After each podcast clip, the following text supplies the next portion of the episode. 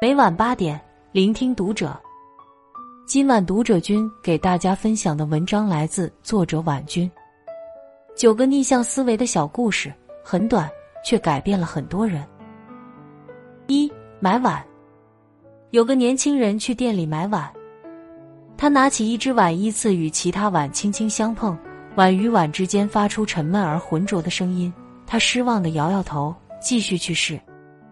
直到老板拿出店里最好的碗，年轻人试过之后还是不满意。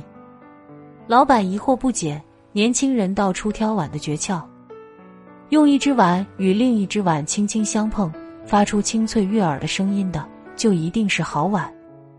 老板恍然大悟，拿起一只碗递给他，说：“那你拿这只碗试试。”他一言行事，发现这只碗与每只碗相碰都发出清脆的声音。他感到很惊讶。这时，老板微微笑道：“道理很简单，你之前拿的那只碗本身就是次品，你用它试碗，声音必然浑浊。你想得到一只好碗，首先得保证自己拿到的也是一只好碗。我们常说‘物以类聚，人以群分’，品质上乘的碗才会与同样精致的碗发出清脆的碰撞声。”优秀的人也只会与同样出色的人并肩前行。余生做最好的自己，才能遇见最好的别人。二过桥，有一处地势险峻的峡谷，谷底是湍急的水流，想要过去，只能依靠横亘在悬崖峭壁之间的几根铁索。一行四人，一个失明，一个失聪，以及两个耳聪目明的正常人。他们来到峡谷前，依次抓住铁索，凌空前进。结果，失明和失聪的人都过去了，一个耳聪目明的正常人也过去了，而另一个人则掉下悬崖，摔得粉身碎骨。怎么会这样呢？失明的人说：“我看不见陡峭的悬崖，所以我能心平气和的过桥。”失聪的人说：“我听不见底下奔腾的水流声。”所以我能不带恐惧的过桥。正常人说：“我过我的桥，悬崖陡峭，河流湍急，又与我何干？我只要脚踏实地，稳稳的前进就可以了。”而那个掉下悬崖的人，临死前还在想：悬崖这么陡，水流这么急，我掉下去一定会死的。有的时候，我们不是被困难打败，而是被自己吓死的。遭遇困境。别总是无限放大它原有的难度，埋头过坎，立誓练心，反而更容易抵达成功。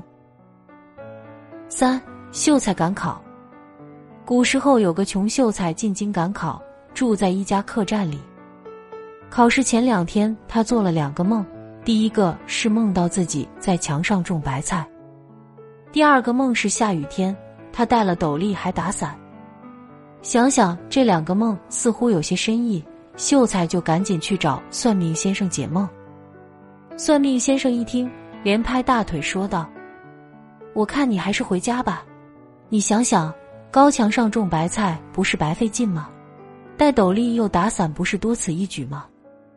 秀才一听便心灰意冷，回客栈收拾包袱准备回家。客栈老板非常奇怪，问：“不是明天才考试吗？”今天你怎么就回乡了？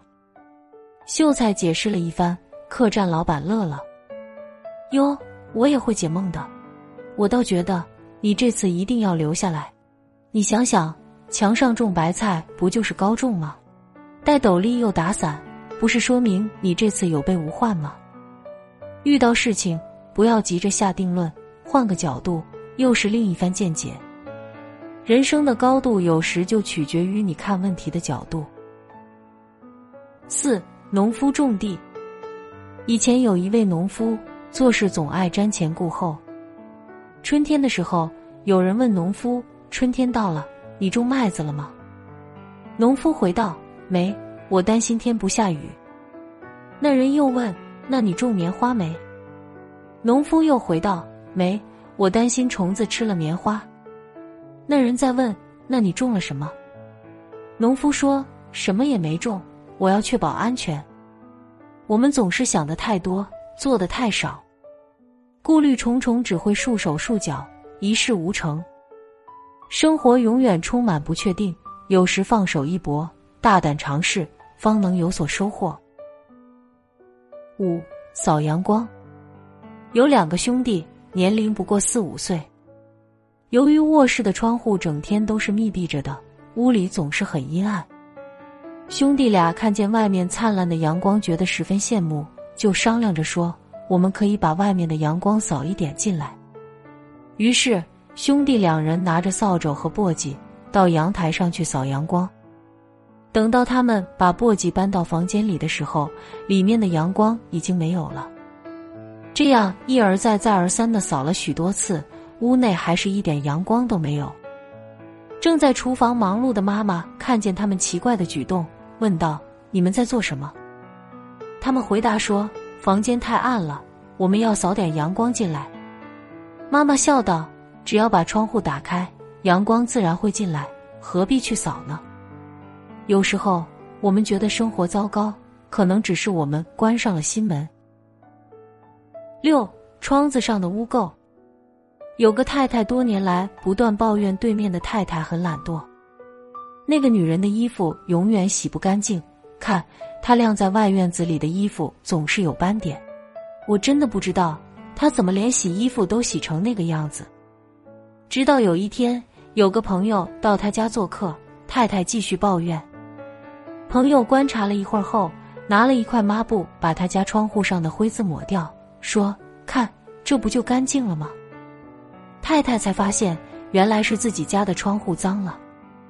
窗户脏了，所以看到的一切都是有污点的。我们习惯于用挑剔的眼光去审视别人，却忽视了自身存在的问题。